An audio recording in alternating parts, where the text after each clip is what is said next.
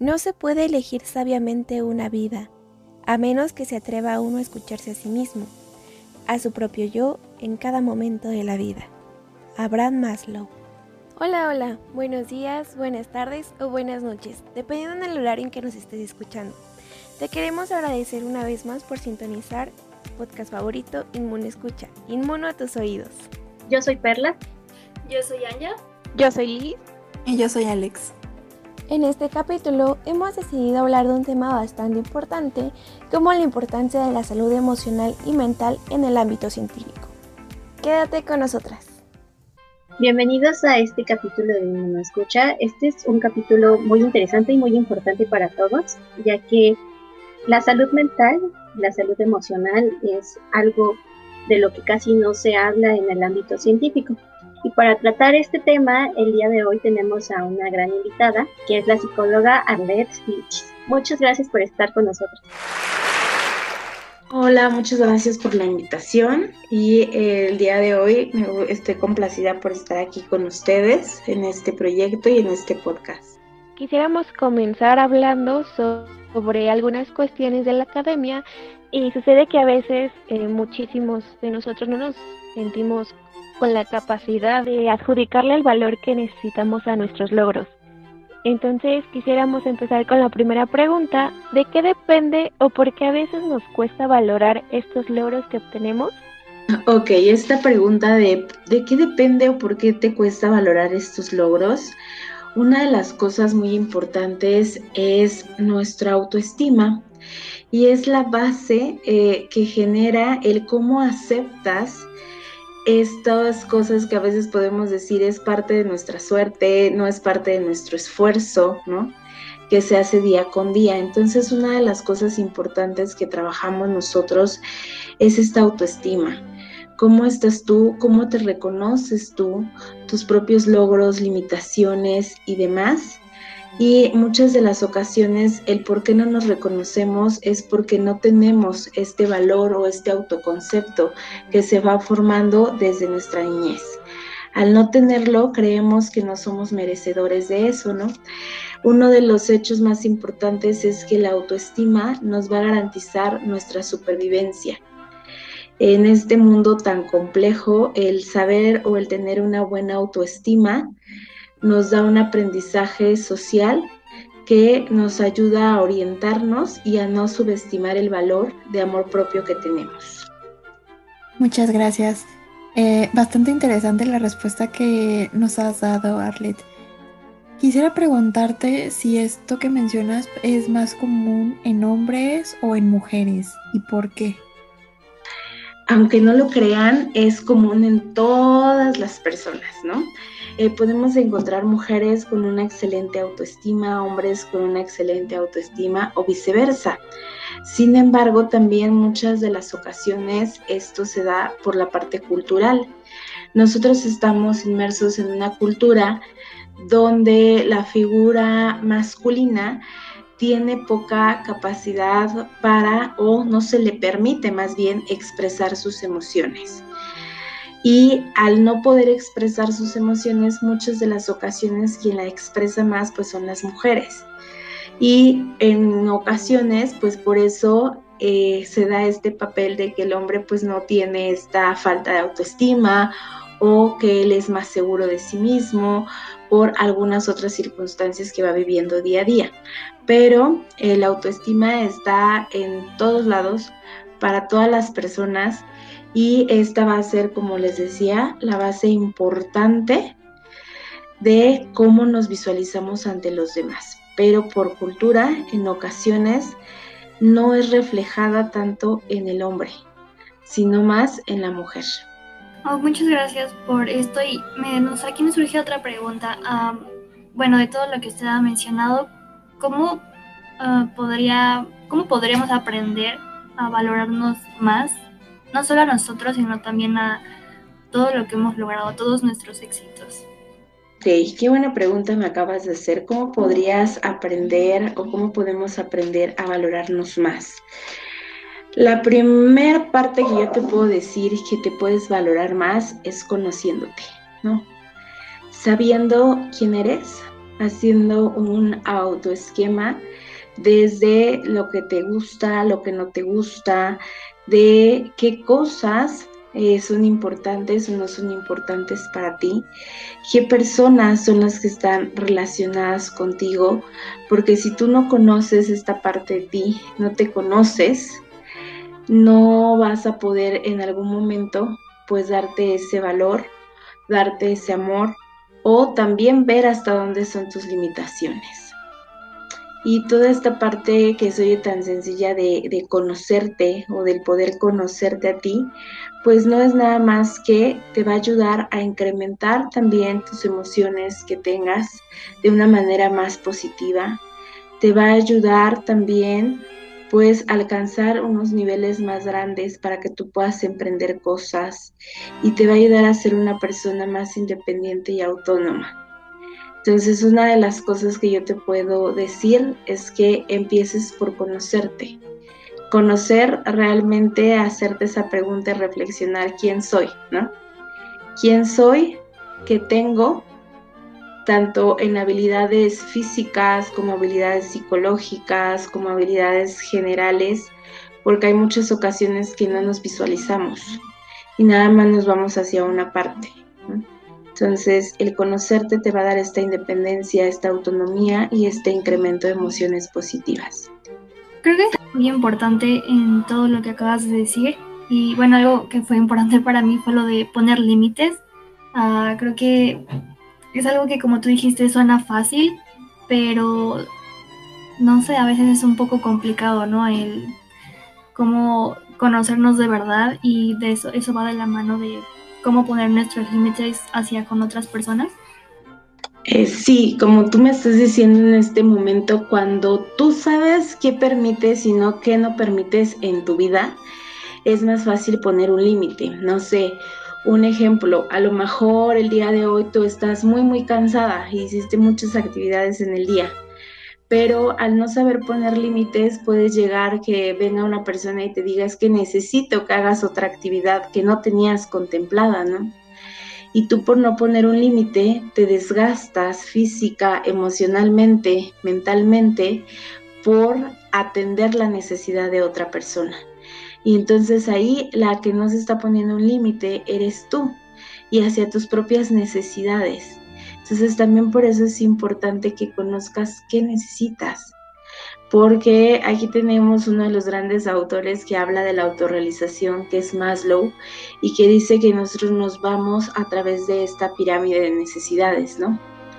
Y si tú no sabes qué necesitas en este momento, que tu cuerpo quizá necesita descansar, pero no sabes poner ese límite, a la única persona que estás afectando eres a ti y es por no tener esa situación de marcar hasta dónde permito cosas y hasta dónde no, que no me afecten, ¿vale?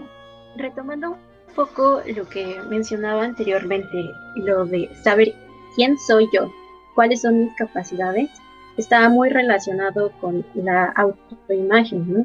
Y esta ah, imagen la construimos nosotros o a partir de nuestras creencias o también está implicado el exterior o, o, la gente que nos rodea? ¿Cómo se construye la imagen que nosotros tenemos? Me acabas de hacer una de las preguntas más interesantes también, que es cómo se construye esta imagen, ¿no?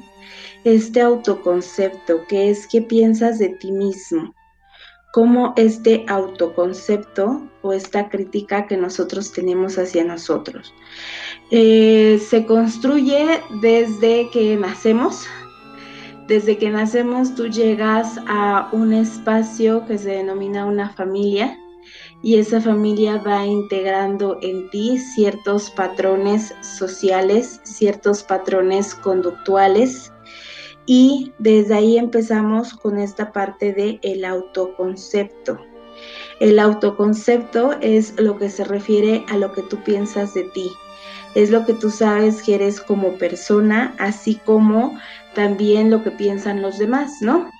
Pero esto, como te repito, lo vas construyendo desde que llegas a este ciclo, a este vínculo, este ciclo familiar y con estos vínculos que vas creando poco a poco.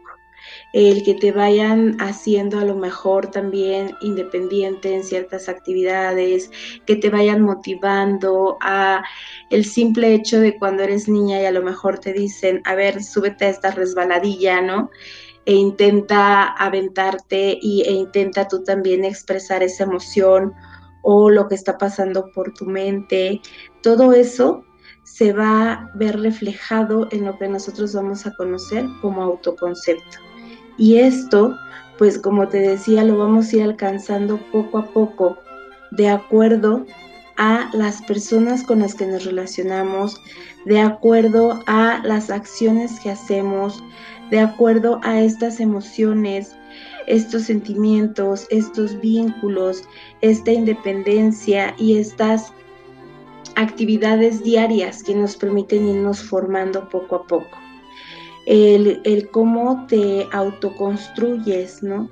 Desde a lo mejor si mamá o papá también son personas que se comparten contigo y te, te hacen un reconocimiento por tus esfuerzos o no lo hacen o desde la crítica constructiva o no que hacen cuando eres también niño y tu propia autoexigencia. Y muchas de las veces nosotros nos construimos a través de todo esto, ¿no? De la parte de la conducta, de nuestra propia evaluación y de nuestra propia vinculación con los demás. Entonces, una gran parte de nosotros o de lo que somos se debe a lo que vivimos en nuestra infancia. ¿En qué punto podríamos considerar que ya es nuestra responsabilidad, responsabilidad cambiar esta autoimagen o siempre se le debería adjudicar este peso a lo que se vivió como infante. No, no siempre se le debería adjudicar este peso a lo que se vivió de la infancia porque en esta infancia, como te digo, es los primeros patrones que se te dan para tu conducta. Pero al final, conforme vas creciendo, va cambiando ese autoconcepto y vamos a llegar a otra etapa que es la etapa de la adolescencia, ¿no? Y en esa etapa de la adolescencia, pues entonces vamos a crear también nuestra propia identidad, ya no de lo que nos dieron nuestros padres, aunque eso es la base, sí de los roles y estereotipos sociales y de los grupos con los que nos vamos a vincular, ajá. Eh, el autoconcepto no va a ser algo innato, es algo que vamos a ir formando de acuerdo a nuestra experiencia y esto va a ser parte importante de nuestra personalidad y esta personalidad va a estar combinada de otras dos cosas, que es el carácter y nuestro temperamento. Y esto también tiene mucha relación biológica y esta relación biológica de carácter y temperamento que se unen para darnos la personalidad también va a estar muy vinculada con nuestra identidad. Esta identidad que te digo que juega un rol súper importante en la edad de la adolescencia. Y con esta identidad y este entorno social van a determinar a través de las opiniones de los otros y de nuestra propia autoevaluación la valoración o el autoconcepto que tengamos. También este autoconcepto pues está directamente ligado a todas las atribuciones o conductas que pues están relacionadas en nuestro día a día. Entonces, no, no se delimita solamente a la infancia, es todo un proceso y nosotros tenemos la capacidad de reorientar o de tomar ciertas decisiones para mejorar también dicho autoconcepto. Y por ejemplo, en este proceso de ir construyendo nuestro autoconcepto, donde vamos consiguiendo algunos, algunas metas, algunas relaciones, algún trabajo, beca y demás, hay veces que nosotros mismos nos sentimos como inmerecedores de estas situaciones. E incluso cuando nos llegan a hacer comentarios, creemos que pues, nos están este, bromeando o que quizás están siendo algo sarcásticos. Entonces yo quisiera preguntar, ¿por qué caemos en esta situación de no creer que lo estamos logrando de que no nos los merecemos? Ah, ok, bueno, esta pregunta pues vuelvo al punto inicial, eh, quizá es muy importante retomar este papel de la autoestima y nosotros no solamente nos vamos a basar en el autoconcepto, ¿no? Sino también en otros pilares que se conocen así de la autoestima y que se deben de trabajar para que eso nos permita que tengamos la confianza y permita reconocer que somos merecedores de estos logros, de estas becas o demás, ¿no? En esto también es una parte de la autoestima que se llama autoeficacia, que es cuánta confianza podemos tener en nosotros mismos, cuánto confiamos en nuestros conocimientos, en nuestros pensamientos que nos permiten también reforzarnos y premiarnos con estas caricias que nos dan a veces de manera como becas o como palabras y que nos permiten ser merecedores. Entonces, para mí yo creo que eso es lo importante. El que tú también tengas esa autoeficacia, esa confianza en ti para poder creer que lo que está llegando es por merecimiento. Y eso va muy ligado a nuestro autoconcepto, de lo que pensamos de nosotros mismos, de nuestra imagen también, y esto nos refuerza nuestros logros o nuestras actitudes. Em, ahora quisiera preguntarte em, si existe el autosabotaje. Si es así, eh, ¿hay alguna manera de que podamos reconocerlo y de evitarlo? Ok, en psicología sí va a existir el autosabotaje y es una forma en la que nosotros mismos nos, nos ponemos obstáculos y la consecuencia pues es que no conseguimos nuestras metas, nuestros objetivos o nuestros logros, ¿no? Es algo de manera inconsciente que nosotros hacemos ante nuestros propios logros. En muchas ocasiones las personas eh, pueden tener mucho conocimiento, pero solitos o se llegan a autosabotear. Y esto sí se puede de cierta manera evitar o reconocer, pero sería parte también del reconocimiento de por qué lo hacemos, ¿no? ¿Por qué no permitimos poder expresar lo que necesitamos o lo que queremos y nos limitamos? Por ejemplo, una de las partes importantes en las que a lo mejor se puede dar a un autosabotaje y quizá sea en la parte laboral o en la parte sentimental, ¿no? Una de las causas eh, del autosabotaje es que queremos evitar ciertas cosas que nos pueden causar miedo. El decir, pues puedo ser exitosa y puedo ir a una empresa y puedo pedir el trabajo, pero mejor no lo hago, porque si me rechazan, puede que me sienta más triste, puede que me sienta mal y entonces eso no me va a favorecer en mi autoestima, ¿no? O a lo mejor puede haber que tengas una pareja que dice que eres lo mejor, pero tú no lo crees, ¿no? Y esas son formas de autosabotaje. Y va muy ligado a las creencias limitantes, va muy ligado al temor que se tiene al fracaso, al temor a un cambio. A veces el cambiar de un estado a otro, por ejemplo, hay personas también que viven matrimonios larguísimos y no pueden poner un alto por el miedo a lo que viene después de un divorcio. Entonces, el autosabotaje es una falta de seguridad en uno mismo, es esta parte de creencias limitadas, es esta parte del temor al fracaso, es esta parte de tener miedo a un cambio, es una parte quizá de algunos conflictos internos de quizás si me alejo pueda estar solo, sola, ¿no? Entonces todas estas pues son creencias que van muy ligadas, igual que todas las preguntas que me han hecho en este momento, a esta baja autoestima y cómo podemos a lo mejor revertir este autosabotaje, pues trabajando poco a poco esas situaciones que nos provocan miedo, ¿no? Esa falta de autoconfianza, ir trabajando por grados eh, qué situaciones son en las que tú tienes cierto conflicto para sabotearte o no. Yo tenía hace mucho tiempo una paciente que ella tenía, se los prometo así como cuatro carreras, ¿no? Cuatro licenciaturas, muy inteligente y todo, pero no se atrevía a ir a pedir un trabajo por el miedo de que la rechazaran. Y entonces cuando ella tenía entrevista o algo, solita e inconscientemente se enfermaba o algo le pasaba, con el único fin de no ir a enfrentar ese miedo del rechazo. Entonces, una forma de revertir esto es ir gradualmente trabajando con esa persona y con esos miedos y que vaya obteniendo esa autoconfianza. Estas creencias limitantes eh, son, ¿cómo las podríamos identificar?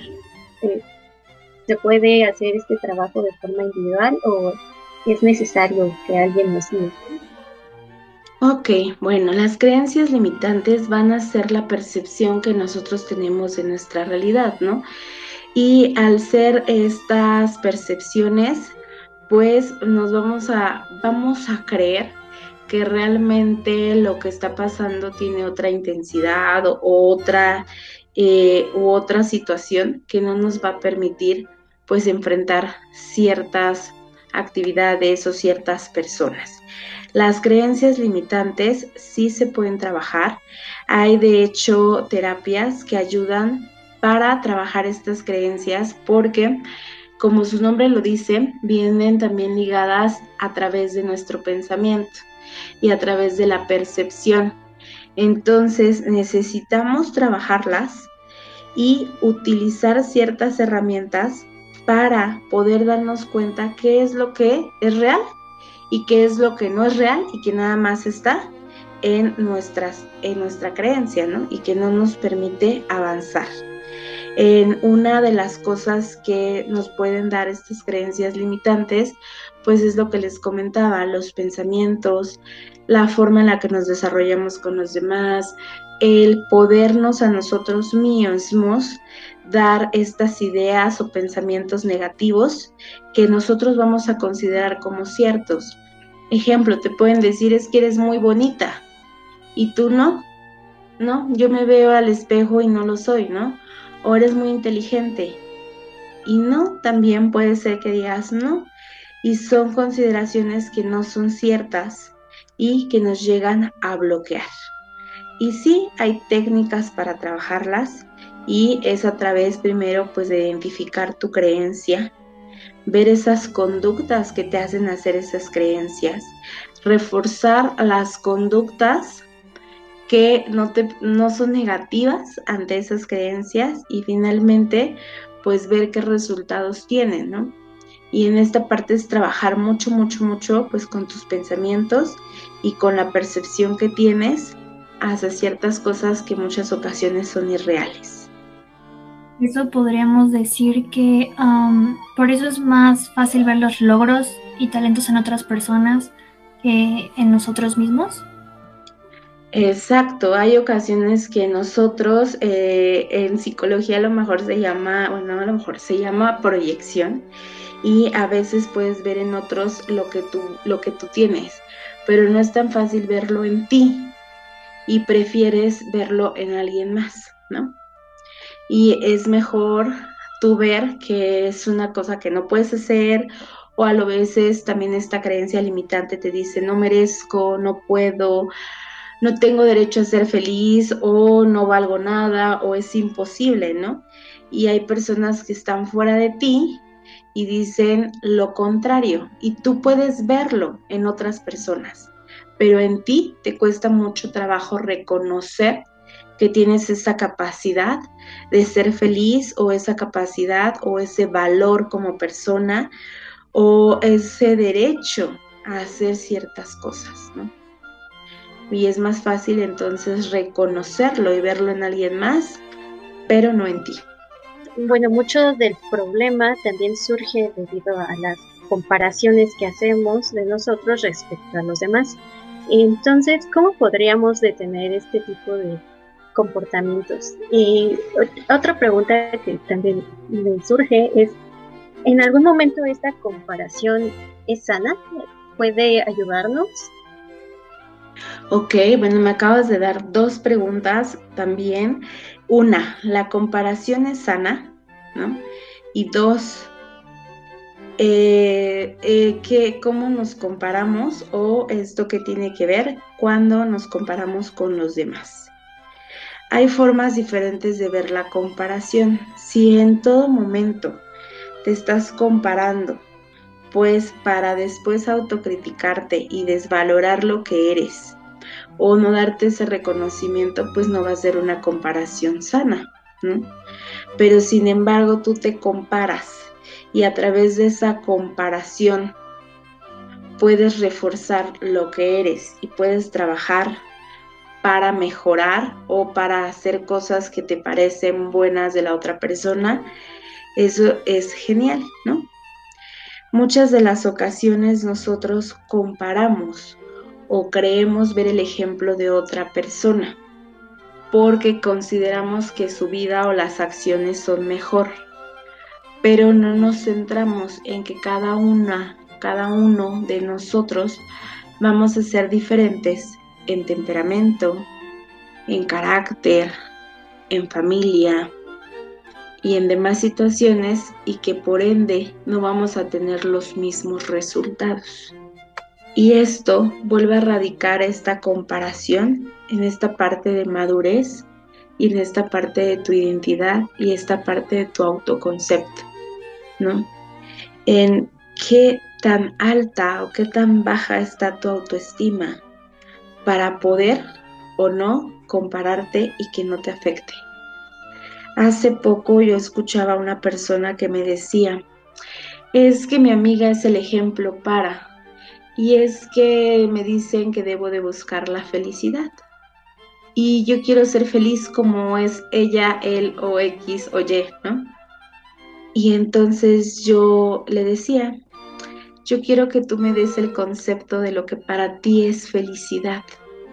No lo que es felicidad para tu amiga, para tu prima, para tu papá, para ti que es felicidad. Y de que digas, es un ejemplo para mi vida, Sí, podemos tener muchos ejemplos en nuestra vida, pero ese ejemplo no somos nosotros. Y si tú estás viviendo a la expectativa de lo que es otra persona y te comparas ante ella, no estás viviendo tu propia realidad y no estás viviendo tu propia vida. Y eso te hace que entonces la comparación no sea sana, porque quieres alcanzar los objetivos que la otra persona más no los tuyos. Y justo hablando de las expectativas, ahorita me surgió una duda. ¿Qué pasa justo cuando en nuestro ámbito social o académico tenemos algunos tipos de personas que justo nos sobreponen expectativas? O sea, ¿cómo, cómo podríamos nosotros poder discernir desde lo que nosotros queremos a lo que nos están imponiendo desde cómo se están proyectando las otras personas? con nosotros. Creo eh, comprender que quieres decir que hay gente que a lo mejor llega a imponer, o como los medios de comunicación que llegan a imponer sus modas o su forma de vestir, su forma de ser, ¿no? Pero una de las cosas en las que puedes tú discernir si aceptar esas modas o esa imposición, nuevamente es el que tú te reconozcas, ¿no? el que tú digas, puede ser que a lo mejor ahorita esté de moda eh, traer totalmente todos este tipo de pantalón, ¿no? Porque es la moda.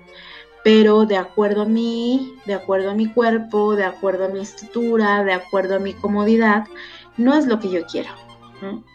Y entonces no porque alguien lo imponga, lo vamos a estar utilizando o lo vamos a estar eh, como valorando más el ponerme una, una cuestión que anda mercadológicamente sobrepasando mi propia necesidad o mi propia comodidad. Si estamos hablando también quizá en un ámbito laboral o en un ámbito ya más estable, hay ocasiones que sí hay que, que, seguir ciertas indicaciones o ciertas instrucciones, sin embargo, no por eso hay que estar como una parte de sumisión, ¿no? Y esta sumisión es al acepto todo, aunque me dañe, porque tengo arriba una figura de imposición. Creo que para aquí algo importante es la comunicación asertiva. Y la comunicación es asertiva, asertiva, pues es como el nombre lo dice, comunicar lo que quiero sin dañar a la otra persona, pero también validando lo que es importante para mí. ¿Qué es importante para mí?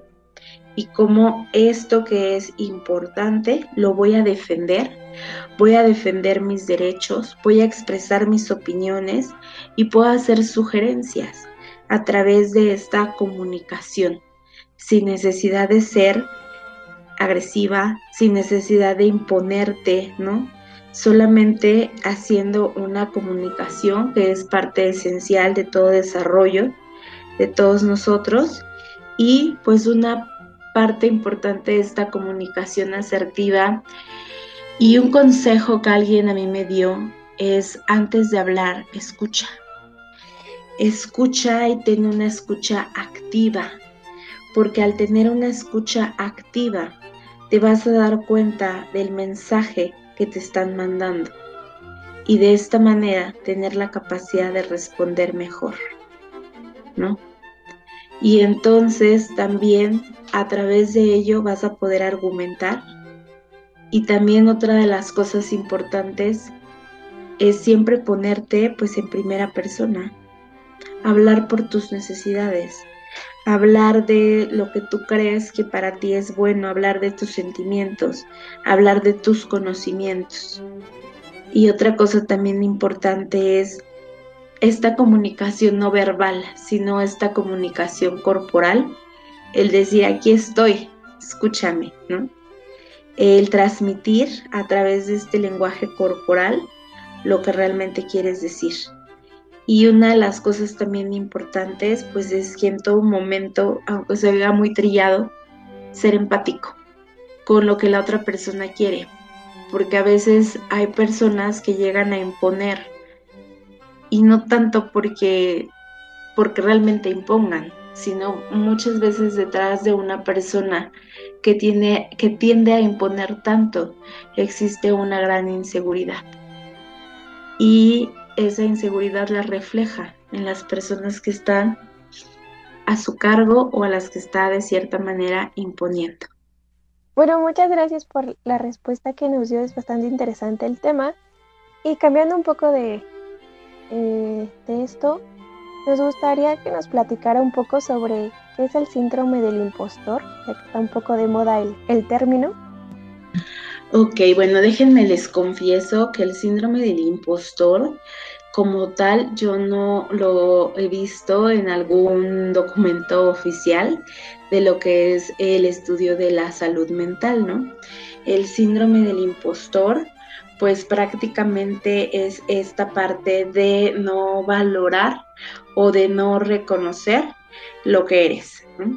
Eh, actualmente eh, se está hablando como que es un trastorno el cual de manera psicológica las personas que son exitosas tienen a no reconocer dichos logros.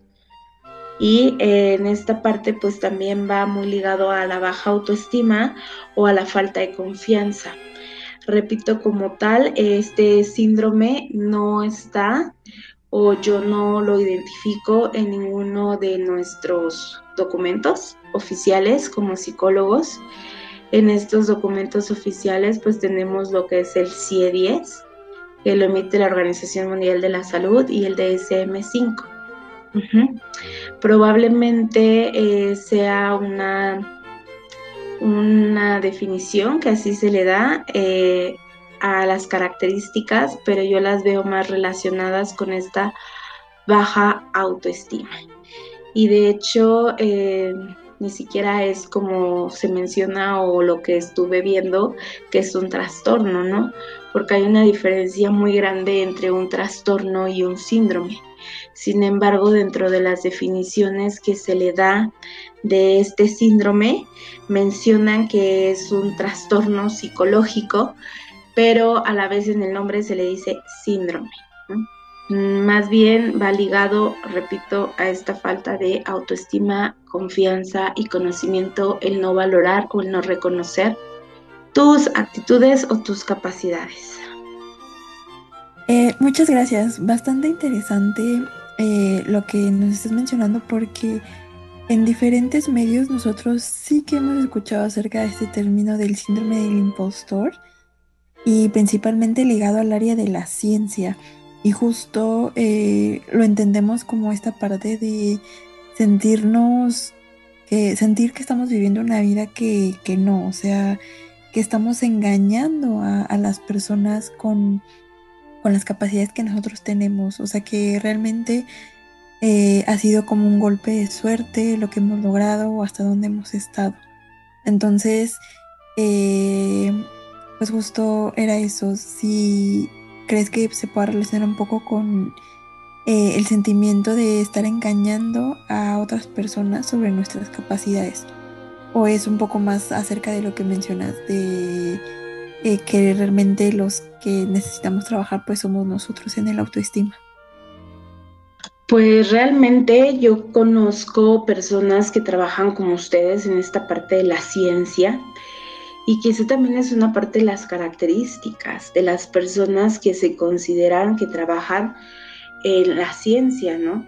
Son personas que hasta cierto punto o así se visualiza que tienen un conocimiento muy profundo en su materia, pero también tienen una capacidad quizá de relacionarse eh, menor a diferencia de otras, eh, de otras áreas. Y en esta parte ustedes pues tienen el conocimiento y de, verificar lo que es como, no es como nosotros, ¿no? Que dicen que la psicología es una pseudociencia, no, ustedes ya tienen como em, este uso de que es algo comprobable, algo que podemos ver, algo que está trabajado en laboratorios y demás. Y no es que sea como engañar, simplemente quizá es parte de tu personalidad y parte de no reconocer lo importante que tiene que hacer la ciencia aquí y en todos lados. Actualmente con esta pandemia, ¿quiénes han sido también los que han desarrollado todo eso? Científicos. ¿Quiénes han sido los que han trabajado con eh, poder detener y poder parar ello. Entonces, la ciencia, ¿no? La ciencia, pero a veces nosotros es algo que dejamos como muy de lado y siendo que ustedes pues tienen un fundamento, tienen esta parte de observación, esta parte de la aplicación de los métodos y esta parte de conocimientos que a lo mejor nosotros como tal no los tenemos. Y este síndrome del impostor pues repito, yo no lo había escuchado sinceramente y como tal yo no lo conozco en ninguno de nuestros, de nuestros manuales y no se encuentra en este tipo de trastornos, pero sí me pude dar a la tarea de observar que está muy ligado a la parte de los educadores, a la parte que se le atribuye a la psicología clínica y a este síndrome que pues está también muy ligado a esta parte donde se han hecho investigaciones que personas como ustedes que son expertos en ciencia se ha demostrado que quizás no se reconocen o no reconocen esa importancia que tienen para nosotros, ¿no? Esta parte también, el síndrome del impostor, se ha relacionado también con que son personas que tienden a ser perfeccionistas, que hay cosas que no les parecen satisfactorias y que desean que alguien o que otra persona o ustedes mismos las hubieran hecho mejor, ¿no? También se considera que este síndrome se da en personas individualistas, que tienden a rechazar la ayuda o personas que son expertas en ciertos temas. Hasta se le ha llamado que llegan a ser los genios, los genios naturales o los superhéroes y quizá por eso se relacione mucho con su área, porque la parte de la ciencia para todos es también como algo muy reservado y algo donde las personas que están en esas áreas son personas inteligentes y competentes y que tienen la capacidad pues de llevar a cabo todo este conocimiento. Y partiendo de eso, ¿cómo podríamos diferenciar entre nuestras propias creencias y la verdadera falta de trabajo en nuestras acciones? Pues es que eso también considero, no estoy muy relacionada con este enfoque de la ciencia, pero considero que también es mucha parte cultural.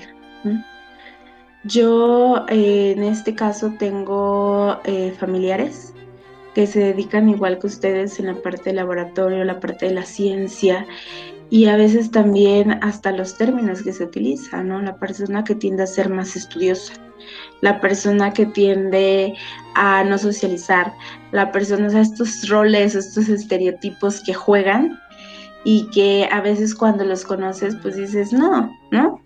No es así. Y entonces también va muy ligado a nuestras creencias y va muy ligado a ustedes y a la parte en cómo son vistos. Entonces eso es algo importante de cómo, cómo trabajarlo. Pues trabajarlo simplemente si tienes alguna situación de no valorarte o demás, pues sí trabajar tu autoestima, tu confianza, tu personalidad, pero de ahí en fuera también pueden ser roles o estereotipos que nos dan simplemente por la profesión.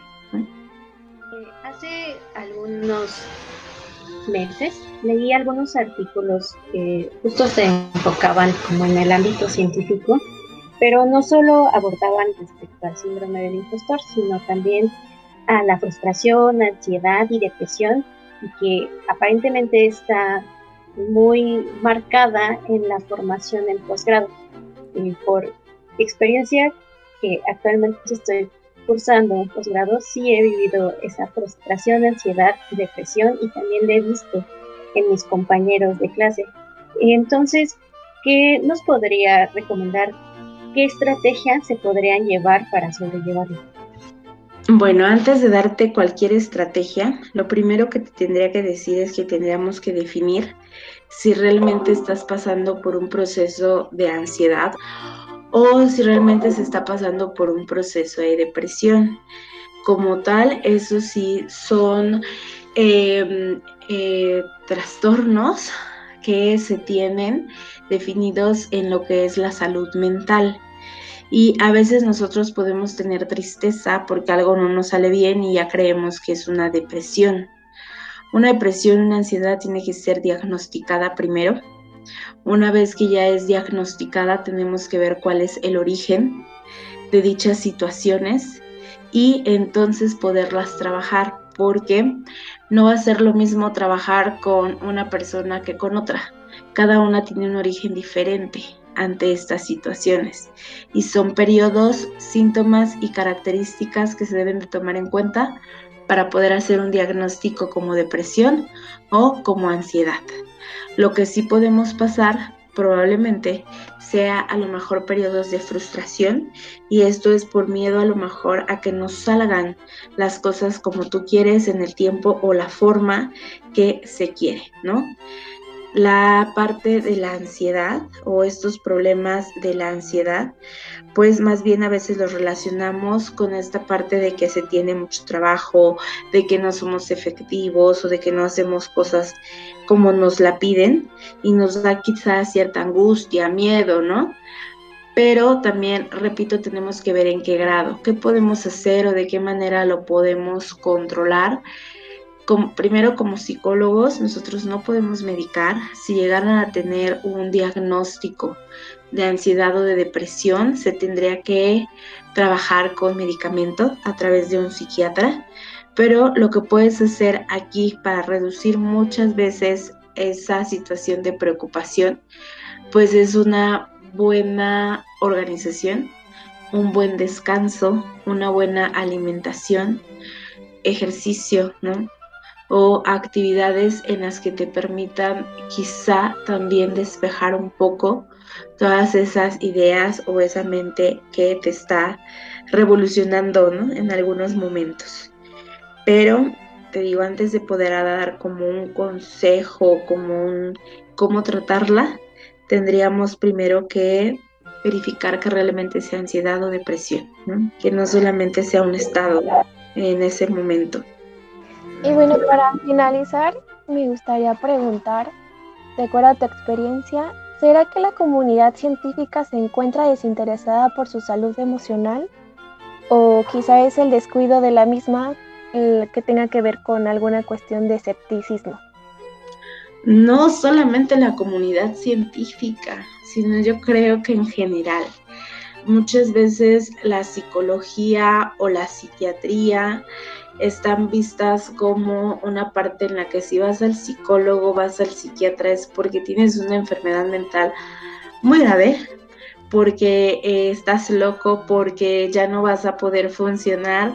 Entonces es algo que no solo es en el ámbito científico, es en general.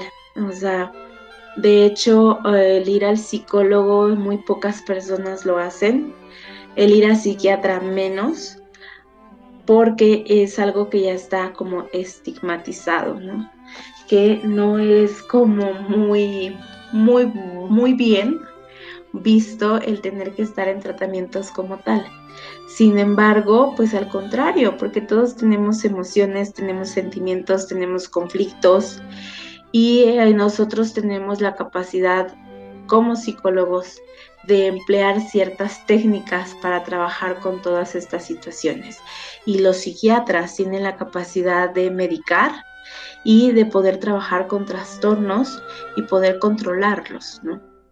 Entonces, no, no solo es de la comunidad científica, creo que es en general.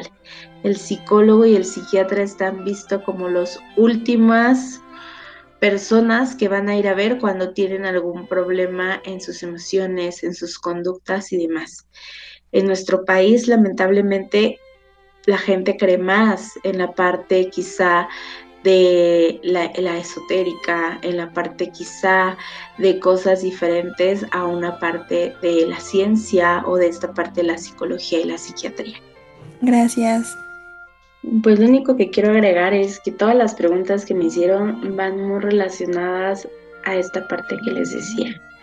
La parte de la autoestima, la parte de la autoimagen, la parte del autoconcepto, la parte de esta autoconfianza y que creo que es uno de los temas, al igual que las emociones que dejamos a veces a un lado y que no trabajamos y que es muy importante trabajarlo porque eso te va a dar la pauta para otras cosas, como tener logros o alcanzar tus metas. Y en general, pues eso sería lo que yo quisiera compartirles. Muchas gracias. Muchas gracias a ti, Arlet, por tomarte el tiempo para estar con nosotros este día.